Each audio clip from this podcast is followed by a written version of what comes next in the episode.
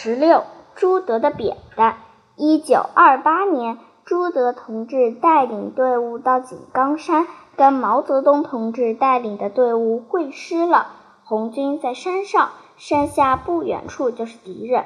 红军要巩固井冈山根据地，粉碎敌人的围攻，需要储备足够的粮食。井冈山上生产粮食不多，常常要抽出一些人到山下宁冈的茅坪去挑粮。从井冈山到茅坪回来有五六十里，山高路陡，非常难走。可是每次挑粮，大家都争着去。朱德同志也跟战士们一块儿去挑粮。他穿着草鞋，戴着斗笠，挑起粮食，跟大家一块儿爬山。白天挑粮爬山，晚上还常常整夜整夜的研究怎样跟敌人打仗。大家看了心疼，就把他那根扁担藏了起来。